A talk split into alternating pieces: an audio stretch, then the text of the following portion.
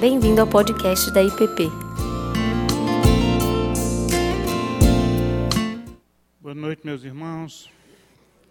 Bendito seja o nome do nosso Senhor.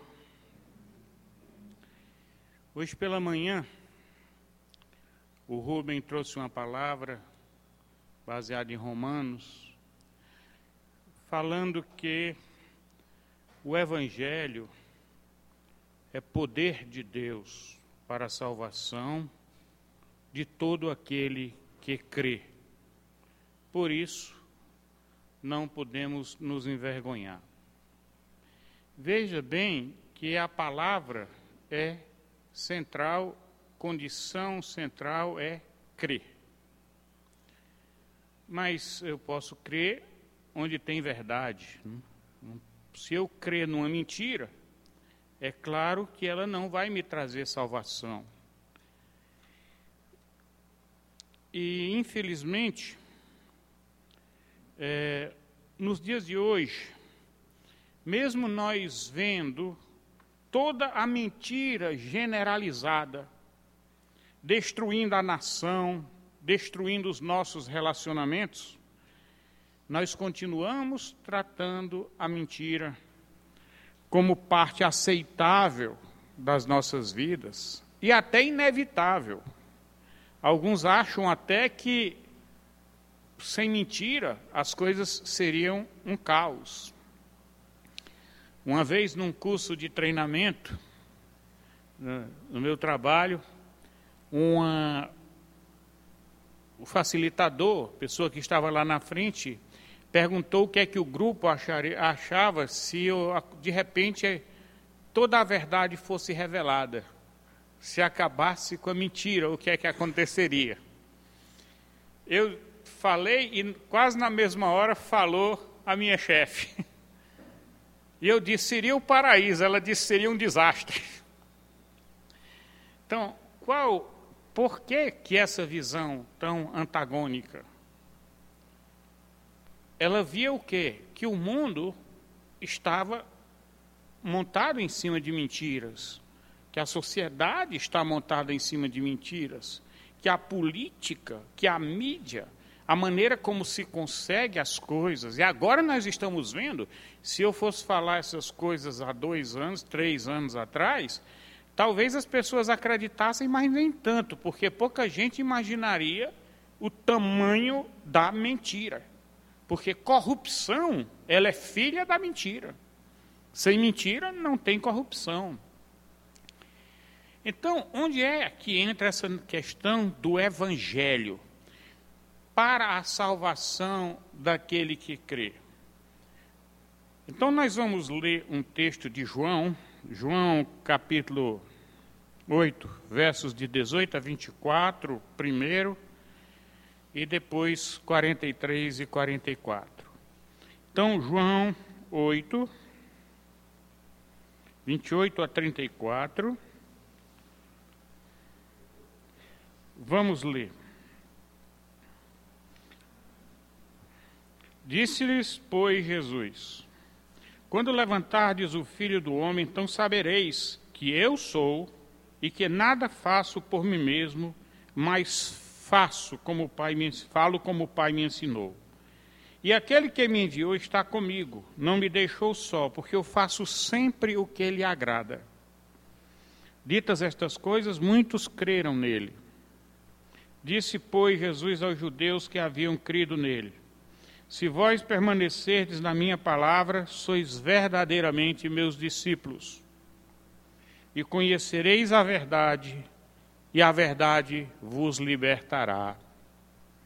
Responderam-lhe: Somos descendência de Abraão e jamais somos escravos de alguém. Como dizes que sereis livres? Replicou-lhe Jesus: Em verdade, em verdade vos digo: todo que comete pecado é escravo do pecado. A, a mentira escraviza. A mentira é viciante. A mentira, ela cria um departamento oculto nas nossas vidas que nós não queremos abrir para ninguém. Por quê? porque nós não queremos que as pessoas vejam quem nós somos, de verdade. Nós queremos aparentar melhores do que somos. Mas Jesus veio para. O Evangelho veio para revelar a verdade, para trazer luz. Na promessa feita no Antigo Testamento, que novamente é relatada no nascimento de Jesus, diz assim: terra de Zebulon e Naphtali, Galiléia dos gentios. E a terra que andava em trevas viu grande luz. A luz, nós sabemos que na Escritura, ela é um símbolo de revelação, de colocar via à tona, trazer à tona aquilo que está oculto. E hoje nós vamos conversar algumas coisas sobre implicações da mentira e por que que a salvação de Cristo Jesus envolve basicamente uma salvação, um resgate da escravidão da mentira. Porque Jesus disse aqui que quem comete pecado é escravo do pecado. Mas o pecado, ele é sempre oculto. O pecado, ele não revela sua própria natureza. O, o pecado, ele sempre é um marqueteiro de primeiro. A embalagem é sempre bonita, mas não se sabe o conteúdo. Como Jesus falava da natureza dos fariseus, vocês são sepulcros caiados. Sepulcros caiados, por fora bonitinho, aquela casinha bonitinha, mas por dentro só tem ossos, mortos. E a Bíblia diz que nós estávamos mortos em nossos delitos e pecados. Então, o pecado, o principal instrumento dele é a mentira, porque ele é o escudo que serve para nos esconder quando estamos praticando o pecado. Pode olhar que a tentação do inimigo é sempre é, dourando a pílula, ah, começou quando que começou isso? Começou no Éden. A serpente mentiu. E qual foi o grande pecado de Eva? Que Adão seguiu? Foi acreditar na pessoa errada. Em vez de ela acreditar em, em Deus, que é verdade, ela acreditou no diabo, que é mentira que diz que pega verdades fora do contexto e coloca no contexto em que até uma verdade vira mentira. Se eu pego uma pessoa, por exemplo, aqui da igreja, um homem com algumas pessoas, um conjunto, um grupo de pessoas, um, e vai ali, por exemplo, fazer uma, um trabalho social ou de evangelização ali na W3, com aquelas meninas que se prostituem, e alguém chega e tira uma foto, e chega e diz: Está aqui, está vendo? Está aqui o Zezinho, né? Conversando com uma prostituta ali na W3. Se ele não disser mais nada, e se outra pessoa não conhecer o Zezinho, o que é que vai dizer? A mentira, ela usa todos os artifícios e ela tem um instrumento que quem lida com a verdade não tem, que é ele não tem ética, ele, ele não está preso a valores. Então pode fazer qualquer coisa. Porque perdido por um, perdido por mil. Se eu peco aqui, estou fazendo e vai se perdendo e se perdendo e cada vez mais fica enrolado, porque uma mentira puxa outra. E aí, o que é que Jesus fala para os fariseus? no mesmo capítulo de João, ele diz no 43 e no 44 o seguinte: preste atenção aqui. Ele diz: qual é a razão pela qual vocês não compreendem a minha linguagem? Ele pergunta.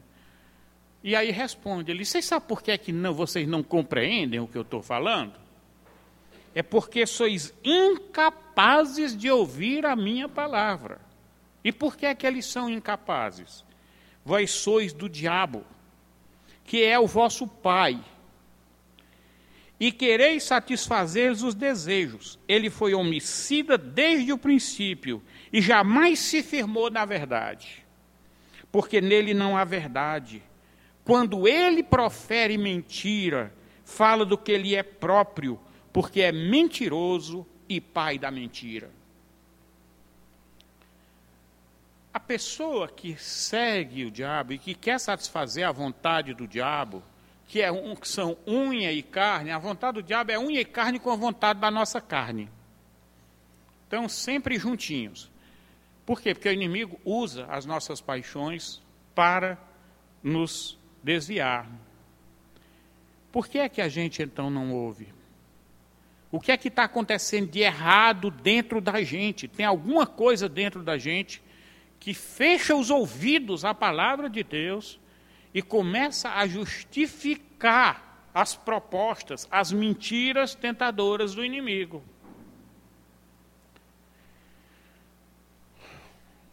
Num dos livros que eu gosto de ler, tinha um, um homem muito mau, perverso. A essência da maldade era o cara, viu? Aquele sujeito bem mau. E sabe o que é que ele dizia sobre os motivos que a gente tem para fazer as coisas?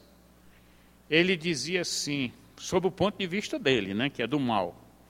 Ele diz: motivos são apenas subprodutos do que a gente faz. O que é que ele está querendo dizer isso? Ele está dizendo: primeiro eu faço o que eu quero, depois eu vou arrumar uma justificativa, eu vou arrumar os valores disponíveis nessa prateleira, nesse supermercado de valores que nós vivemos hoje. Então, se eu estou com. Enquanto eu não estou com vontade de pecar, eu aceito tudo que se diz na pregação, na igreja, na Bíblia, beleza, concordo 100%. No dia que chega a vontade para eu cometer um pecado, o que é que acontece? Muitas vezes eu vou resistindo no começo, mas aí depois, né?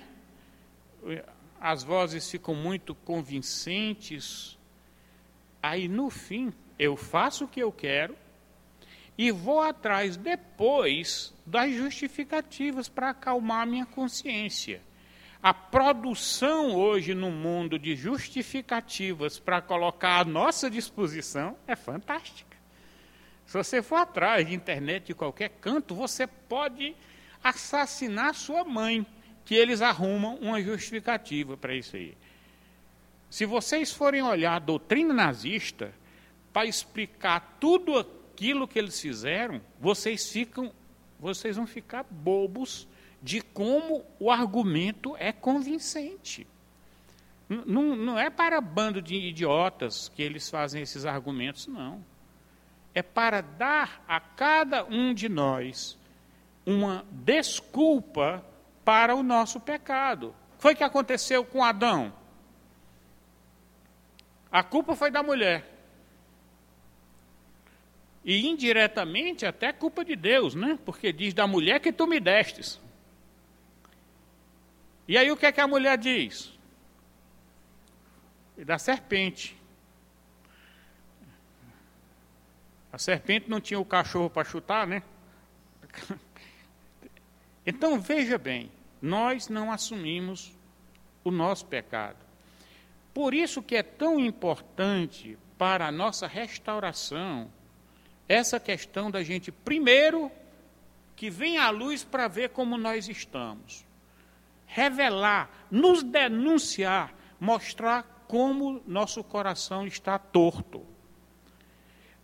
O gerar uma vontade de ver a luz traz aquela aquela rejeição ao nosso pecado. Aí chega Deus e diz: Olha, tem jeito. O Evangelho, as boas novas, quais são as boas novas? Jesus pagou o teu pecado e agora Ele está disposto a andar com você em todo um processo de nova vida, de nova, novos valores, transformar sua mente, fazer com que sua mente agora veja a verdade e odeie a mentira.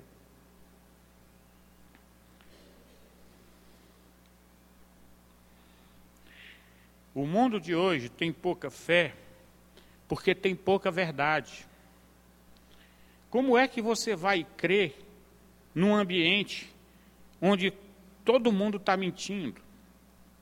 Onde você vai comprar um carro usado, você não tem certeza se aquele carro tem alguma coisa bichada.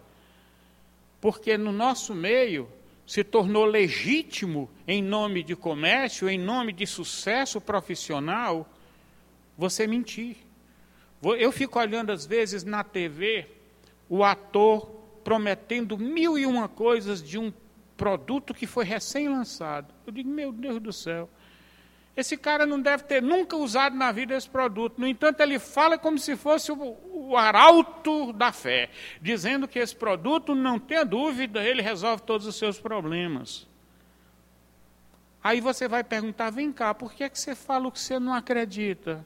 Ele disse, não, rapaz, isso é profissão, isso não tem nada a ver. Misture as coisas. Como não misture as coisas? É outra mentira que se prega, que eu posso ser honesto numa área da minha vida e ser mentiroso noutra. Não. Ou eu sou verdadeiro ou eu sou mentiroso. No que eu sou. E o que eu faço tem que ser consequência do que eu sou. Não adianta querer desvincular essas coisas.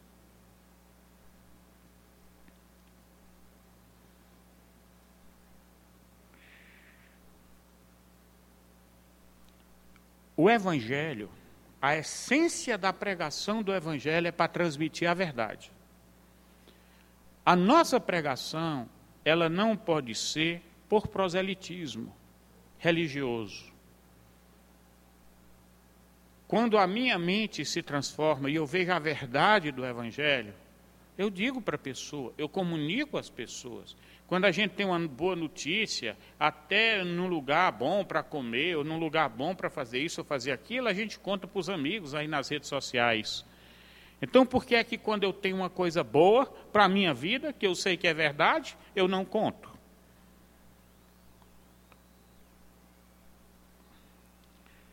a verdade ela é tão séria que ela é uma condição, o próprio mundo, corrupto e mentiroso do jeito que ele é, não pode viver sem a verdade.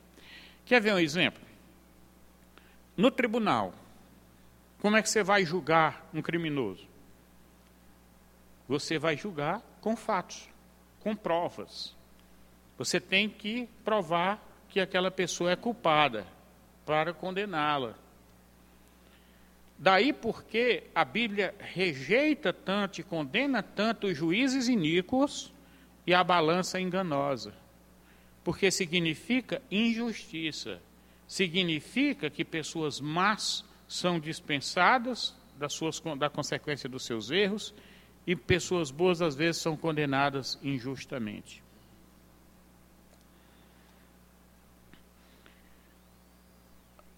Para tudo tem lugares que o homem não pode corromper, porque se ele corromper, ele morre. Quer ver exemplo? Quando você pisa no freio de um carro, o que é que você espera dele? Que ele freie o carro. Né? Se ele não funcionar, meu amigo, você pode morrer. Então, na mecânica, na química, não tem jeito da turma ficar mentindo, não. Ou faz do jeito certo e tudo, ou então você vai ter consequências graves. Então, as coisas têm que ser, têm que acontecer de acordo com o que você espera.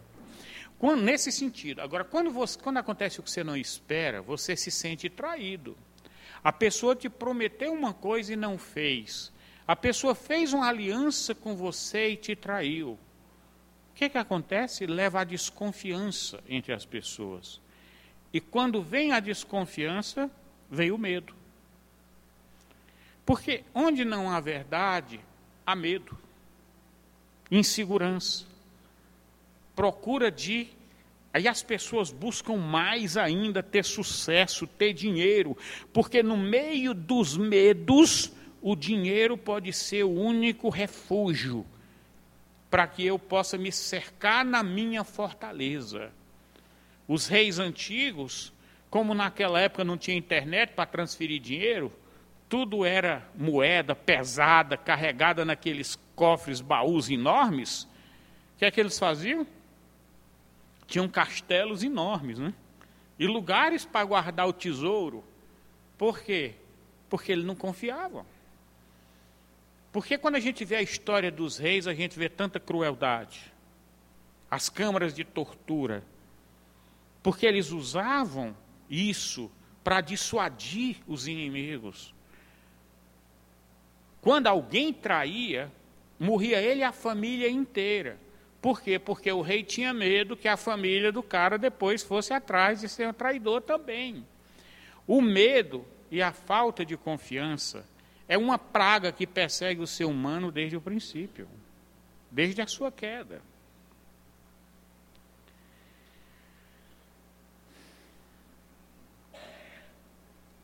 Enquanto os nossos pecados não forem revelados, nós não vamos ser curados. Às vezes a gente ora a Deus dizendo: Senhor, vem trabalhar no meu coração. Sou uma pessoa cheia de ansiedades, de medos. Olha os relacionamentos e tudo. E é claro que muitas vezes a gente sabe que que você não participou de nada daquilo, aquilo aconteceu fora do seu controle. Não é para esses casos que eu estou falando aqui, mas muitas vezes nos nossos relacionamentos e na nossa vida tem muita coisa oculta, muita mentira. E aí as pessoas que convivem ali não conseguem confiar umas nas outras, seja no trabalho, seja dentro de casa. É impressionante o percentual de pessoas nos seus lares que não confiam nos seus cônjuges. É um percentual muito alto. Hoje os relacionamentos, eles já começam com mentiras. Por causa do marketing. Existem mil e uma fórmulas na internet aí, nos, de dizendo a dica para poder você conquistar a pessoa que você quer. Tudo bem, vamos supor, você vai lá e conquista, e agora? Você vai conseguir manter? Na maioria das vezes você não mantém. Por quê? Porque tudo aquilo foi sustentado em coisas irreais. Porque você não é aquilo que aparentou quando a pessoa te conheceu, e nem a pessoa é o que ela aparentou para você. Então, depois de pouco tempo, você começa a ver a verdade da vida do outro. E agora acabou o relacionamento. Então nós somos expertos hoje em dia em começar relacionamentos, mas somos péssimos em mantê-los. Por quê? Porque não temos vidas verdadeiras. Porque não temos vidas transparentes. Um relacionamento que começa com transparência, ele tem muito mais chance de perdurar, de ser consistente, de ter alicerces. Porque o alicerce de qualquer relacionamento é confiança. E como há confiança onde há mentiras? Nós estamos tão viciados com mentira que em todo canto, você, você menos espera, você mente. No telefone ali diz, ó, diga que eu não estou. Já mentiu. E parece que a gente acha que tudo isso é é, é inócuo. Não é inócuo coisa nenhuma, não. É um vício que, no, que estraga. As pessoas não confiam na gente. Principalmente as crianças. Elas começam a crescer, a aprender a ser espertas, a mentir. Lá no, lá no meu trabalho tinha um cara que traía a mulher e a amante vivia ligando para ele. Aí eu disse para ele, eu digo, ó, não me meta nesse negócio, hein? Se ela ligar, perguntar por você, eu não vou dizer que você não está. Uma vez a mulher ligou para ele lá e ele disse: Miranda, se esconde na coluna ali atrás do, da coluna para você dizer que não está me vendo. É, é fogo, né? Truques, truques e mais truques. Mentira é uma bomba relógio. Ela pega a gente lá na frente. A Bíblia diz: no fim as coisas vão ser reveladas. Não tem jeito. Ela, ela é tão assim. ela é uma maneira de fazer. É igual fazer umas baianadas no trânsito, né? Às vezes você vai ter que fazer o retorno tão longe, né? Quando é tão fácil você aqui pertinho. Então, mentira acontece muito como encurtar caminhos. Às vezes, para eu não dar grandes explicações, eu arrumo uma desculpa, que é uma mentira. Fulano, você não foi para o meu aniversário. Aí lá vai você mentir. Em vez de dizer a verdade, caramba. Não vai arrancar pedaço. A pessoa pode até ficar com raiva de você no começo, mas depois que ela aprender a te conhecer, ela aprende a confiar em você. Você se torna a pessoa confiável para ela. Mentira tira a nossa autoridade, tanto nos nossos exemplos como nos nossos conselhos. E nós nos tornamos uma pedra no caminho daqueles que dependem do nosso exemplo e da nossa palavra. Jesus disse: Ai daquele que fizer tropeçar um dos meus pequeninos. E as nossas mentiras fazem tropeçar os nossos pequeninos. Por quê? porque eles vão seguir os nossos exemplos. Eles vão aprender a mentir, a, ser, a serem espertos, entre aspas, né? porque isso não é esperteza, é burrice. E aí, eles vão achar natural, porque se eles veem os pais fazendo, qual é o problema? Se eles veem os avós fazendo, qual é o problema? E assim nós vamos eternizando essa peste, essa praga Enquanto que se nós nos habituássemos a confessar as coisas e a dizer a verdade, nós também confiaríamos uns nos outros. Nos confiaríamos. Não precisaria desconfiança nenhuma. Dentro de uma casa, todos poderiam ter a senha da conta do outro. Numa situação é, mais específica, um poderia usar o recurso do outro. Por quê? Porque não haveria mentira porque quando alguém dissesse eu estou precisando disso, ela estaria realmente precisando. Você poderia ajudar pessoas que tivessem endividadas. Por quê? Porque ela diria: Eu estou endividado, eu quero sair disso e tudo. Mas por que é que muitas vezes a gente não ajuda? Porque a gente não acredita. A, a quantidade de pessoas ricas no mundo hoje que tem vontade, que estaria disposto, sem problema nenhum, a doar muito dinheiro, mas muito dinheiro mesmo, para tudo que é ação social que existe no mundo, é muito mais do que o que a gente pensa. Mas você sabe qual é o problema? Um dos grandes problemas é que simplesmente as pessoas não sabem como fazer com que aqueles recursos cheguem e façam o seu papel. Porque no meio do caminho está cheio de aproveitadores, está cheio de corruptos, cheio de mentiras. Então, para você conseguir que o seu recurso saia do banco aqui, até chegar naquele lugar remoto e tem que passar por várias mãos, e que tem que ter gente que gerencie aquilo, Aí você diz, como eu não confio nas pessoas, eu preciso de gente de confiança para montar uma ONG, por exemplo, para ajudar. Aí você sai catando, cadê as pessoas de confiança? Tem pessoas que está tudo certo na vida, quando vê um bocado de dinheiro na frente, fica doido. Porque nós estamos habituados, é a cultura da mentira.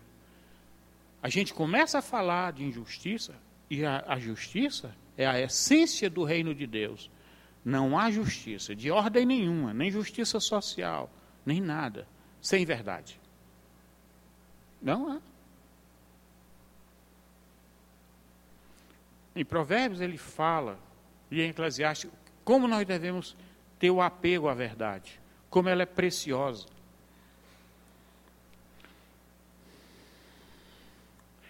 Mentiras. A verdade muitas vezes é dolorida para contar, não é? Quem não sabe disso?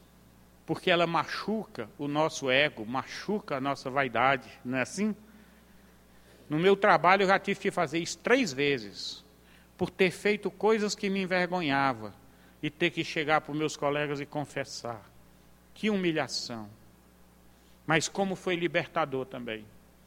Como foi libertador, como aquilo serviu de vacina para mim. Como essas pessoas se tornaram mais amigas minhas. E, e houve um melhor nível de confiança. É mentira pensar que a gente confessar vai fazer com que a gente se diminua diante dos outros. Não. A confissão, ela traz vergonha e humilhação, mas ela não nos diminui. Ela enobrece. E ela é libertadora. Sabe por quê que ela é libertadora? Porque na hora que a verdade é dita, o inimigo perdeu a capacidade de nos acusar.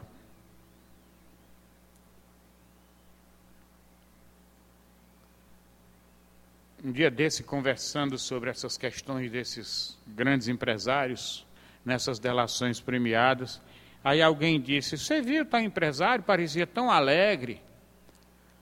Aí eu disse: Rapaz, se eu fosse ele, eu estaria também. Aí ele, ele disse: Como assim?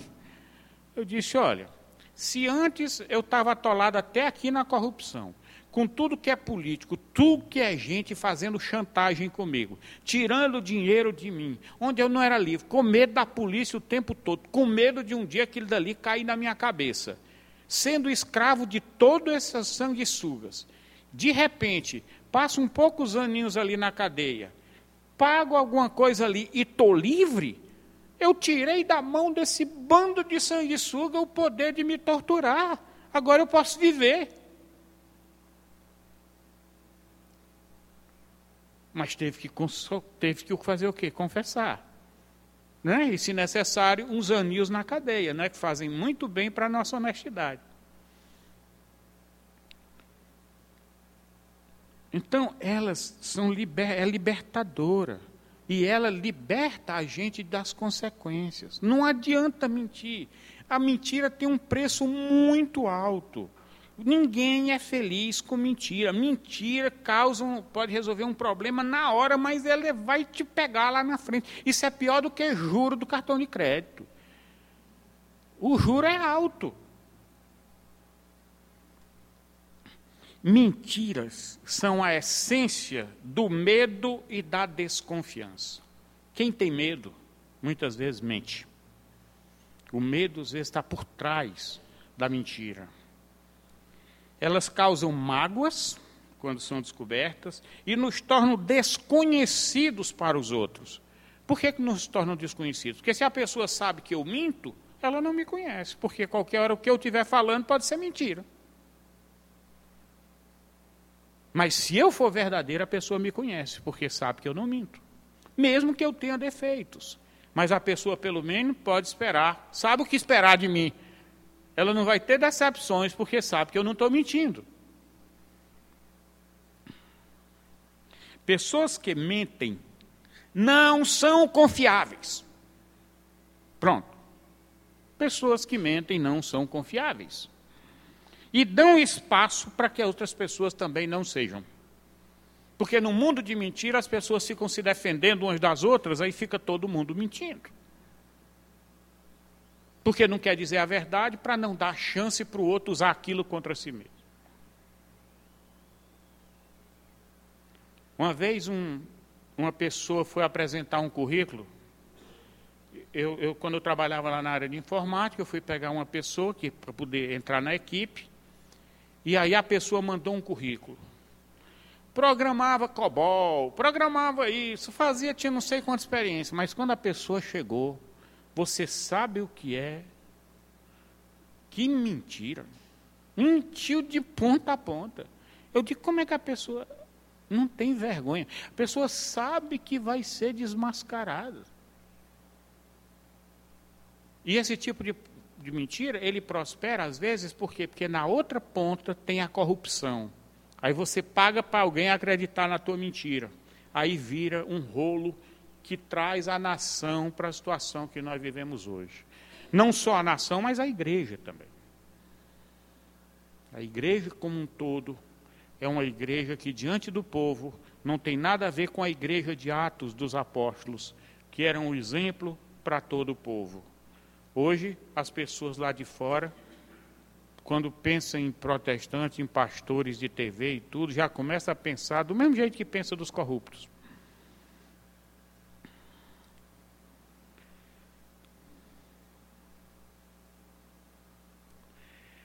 Ao mentirmos, estamos escolhendo as trevas. Estamos fazendo a mesma coisa que Eva fez. Escolhendo acreditar no diabo. Pensando que aquilo vai trazer algum benefício para nós. Não vai. É mentira. Não vai. O oculto ao escolhermos as trevas, o oculto, acumulamos em nosso redor todos os frutos da escuridão, da falta de clareza, da desconfiança e da insegurança. Queria dizer uma coisa para vocês. Nós aqui na igreja estamos passando, principalmente no conselho, estamos passando por um momento muito bonito. Nos últimos dois meses, mais ou menos, o conselho, junto com pastores, temos o conselho todo, incluindo os pastores, temos nos reunidos para tratar da questão da, da transição de lideranças da igreja. E é interessante como em cada etapa o que um via, mas que não era o que o outro via. E aí buscava-se esclarecimento, conversa, verdade. A gente orava. E é impressionante como após esse processo, como todo mundo começou a se entender e começou a ter aquela unanimidade. Não unanimidade burra, mas uma unanimidade trazida pelo esclarecimento das coisas. O que, é que acontece hoje num mundo cheio de individualismo? Você interpreta uma coisa e pronto, aquilo virou verdade. Você não se aproxima das pessoas para esclarecer, para conversar, de uma forma desarmada, mas só para conversar, para um conhecer melhor o outro, para esgotar as coisas. Seria impressionante. Impressionante como nós descobriríamos que a grande maioria dos mal entendidos seria resolvida quase totalidade dos nossos julgamentos e análises das situações são total ou parcialmente errados. Resultado, a gente começa a pensar mal dos outros sem nenhuma necessidade, sem nenhum fundamento, apenas por uma aparência, porque ele se recusou a enfrentar aquele, aquela situação meio chata, às vezes, que é chegar para a pessoa e conversar com todo o amor, com todo o cuidado, para ter esclarecimentos. Quantos relacionamentos estariam muito melhores se os, se os relacionamentos forem tratados dessa forma? Se cada coisa que eu vi que entendi mal, eu trouxesse, eu fosse buscar, orando a Deus, pedindo, Deus, traz esclarecimentos, mostra situações, ao invés de eu simplesmente julgar. A verdade liberta. A verdade restaura relacionamentos. A verdade traz alegria e tira o medo.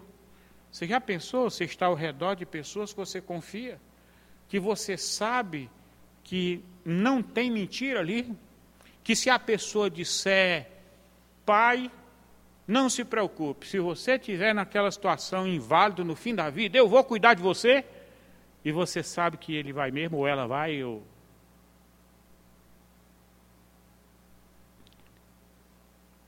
A verdade liberta.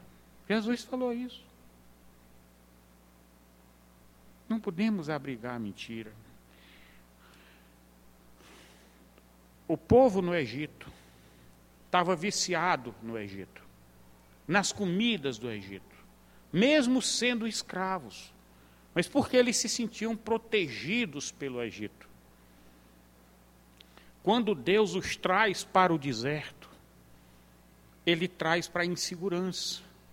Era um lugar onde não tinha nada seguro, onde não tinha agricultura, onde não tinha água, onde se dependia, onde não tinha despensas, onde se dependia do milagre de Deus a cada dia. que é que ele queria nesse deserto? Que o povo parasse de depender dos valores do Egito e que passasse a depender da fé, do dia a dia, de um Deus que é verdadeiro, que não precisa está persuadindo a gente, enganando a gente. Ele diz: é assim e é assim. Pronto, acabou. Mas quantos toparam chegar na terra prometida? Então nós queremos chegar naquela paz. Como Jesus disse: A minha paz eu vos dou, não a dou como o mundo dá. Ou seja, a paz que Jesus dá não é essa paz do dinheiro, não é essa paz da prosperidade, não é essa paz da saúde. É a paz daquele que confia em Deus. É a paz da criança desmamada no braço da mãe.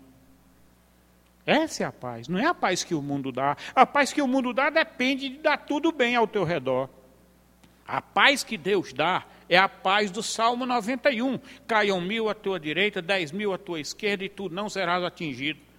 Ou seja, o mundo pode estar aos pedaços. Se você confiar em Deus, você vai ter paz. Não quer dizer que você não tem problemas, mas você tem paz. Eu quero ter paz.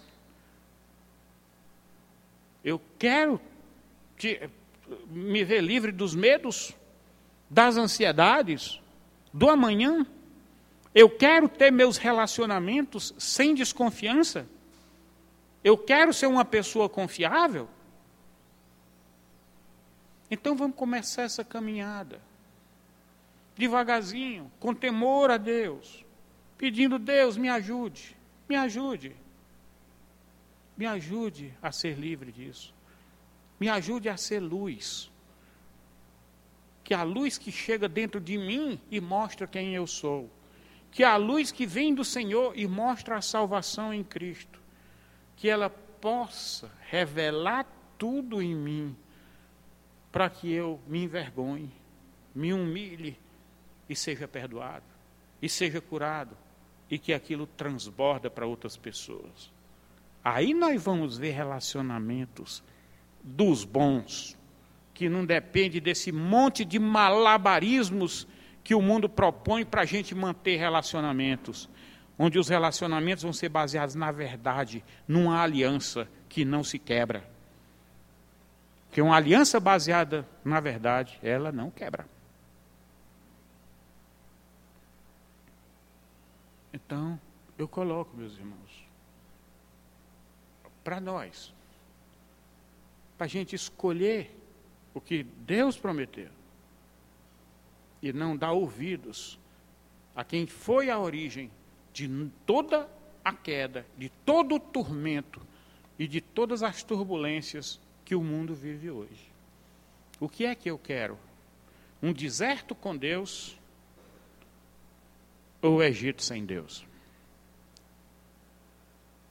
Deus abençoe.